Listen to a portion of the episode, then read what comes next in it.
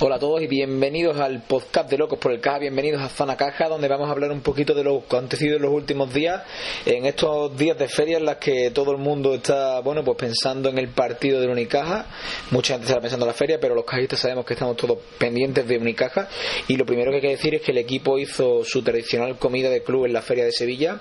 todos los jugadores de la primera plantilla, más Luis Casimiro, más, bueno, los directivos, y la verdad es que, hombre, bastante multitudinario, y toda la gente queriendo ver a los jugadores porque hombre claro nunca pasan desapercibidos y desde luego que ver a Balvin al lado de toda la gente de la feria desde luego que no se nos va a quitar de la cabeza. Y también bueno pues todos los todos los muchos miembros del club estuvieron en la feria como decimos tampoco es algo importante pero sí es cierto que hombre que hacer un poquito de piña y de unión en estos momentos tan difíciles. Y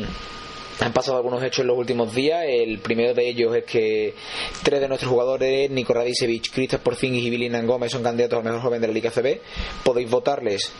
a uno de ellos y luego podéis votar en el mejor quinteto a los tres. Por lo tanto, os recomendamos que hagáis la doble partida y que de los tres, hombre, votéis a vuestro favorito. Yo me quedo, la verdad, que con Porzingis, por eso de ese canterano y de los tres, yo creo que, hombre, está al nivel de Billy y, hombre, nosotros nos quedamos con, con lo nuestro, aunque Billy y Nico, como decís, también podéis votarles.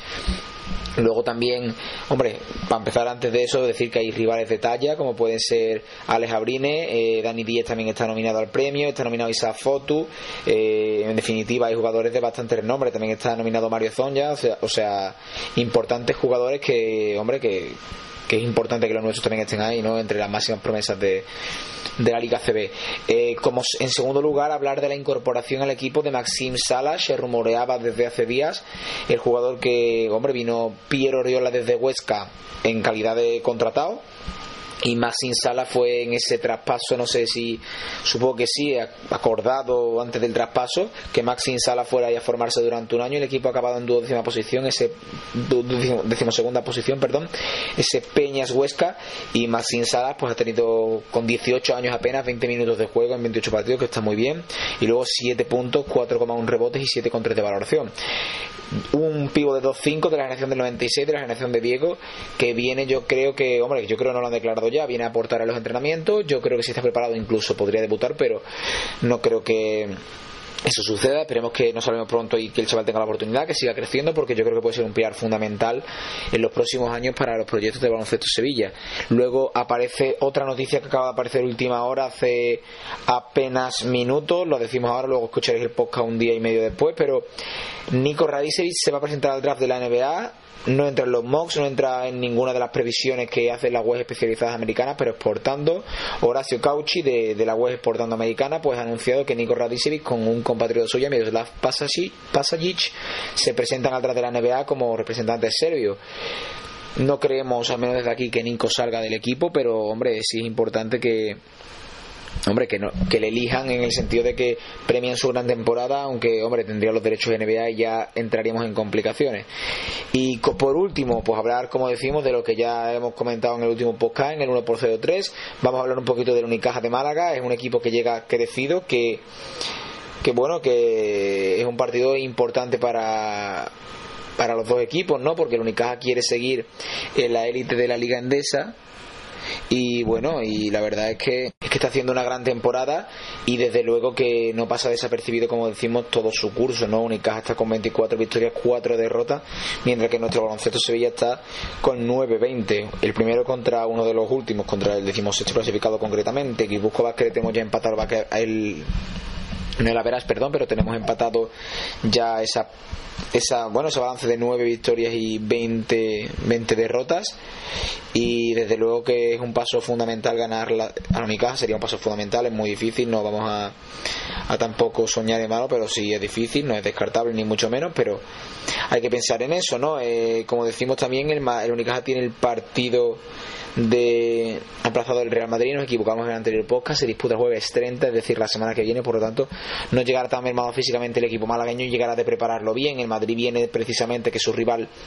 más directo de clasificarse recientemente para la Final Four de la Euroliga, por lo tanto, eh, partido vital para los nuestros, buscamos esa victoria que nos dé ese triunfo, que nos dé un poquito de moral, que nos dé ese margen que necesitamos otra vez, que vuelva a ser un partido importantísimo, al igual que fue el de Manresa. El de Manresa es verdad que al ser duro directo parecía un poco más importante. Y bueno pues destacar de, del Unicaja de Málaga todo el plantel que tiene. Últimamente está sufriendo contra los equipos más pequeños, contra los equipos menos poderosos, pero bueno, tienen a jugadores de una talla de tremenda. Stefan Markovic entra bien en rotación, Ryan Tulson entra en rotación, Will Thomas, luego encontramos a Jason Granger, a Fran Vázquez, a, a luego a, a Stefanson, Green, que el último partido no estuvo muy acertado, Gulubovic, luego también tienen a Robari Belemene, que le están usando las fichas, aunque luego no ha disputado ningún minuto, luego Germán Gabriel también entrado del banquillo y Karajosic, bueno, eh, y luego también a, a un equipo que entrenado por Joan Plaza que ya ha estado aquí que lo conocemos. Hay jugadores como decimos Karajosic y Belemene que son canteranos que vienen de las categorías inferiores del equipo malagueño y no, no, deberían de jugar. Esperemos que no porque eso significaría que el partido está apretado y que realmente Joan Plaza ha ido a por sus hombres de más confianza. Principales amenazas Jason Granger está haciendo un temporadón Fran Vázquez igual Kumika Caleb Green a mí me parece los hombres más importantes de este Unicaja de Málaga quizá por la dirección de juego y por la dupla que hace con Fran Vázquez, Jason Granger sea para mí la principal amenaza, aunque luego desde el perímetro también Kumika es un jugador muy peligroso. Así que veremos cómo se desarrolla el partido para el nuestro, veremos que si Maxim Salas también pues da ese crecimiento al equipo y yo supongo que tendrá la ficha para estar dispuesto a jugar en cualquier momento y bueno, a ver cómo va el, avance del equipo, esperemos que lo de lo de Radicevic que se han entrado tampoco creo que perturbe mucho a los planes del equipo, que no, no le darán la media importancia, pero sí que la proporción de más sala sea pues no crucial pero sí importante para que sigan creciendo todos los jugadores jóvenes y tener una, un final de temporada por favor plácido lo más plácido posible en, bueno en en este podcast 1 por 04 y esperamos que la victoria en ese día de feria, que vayáis todos al campo, se produzca y salgamos un poco más del pozo y podamos estar la temporada que viene de nuevo en la Liga Andesa.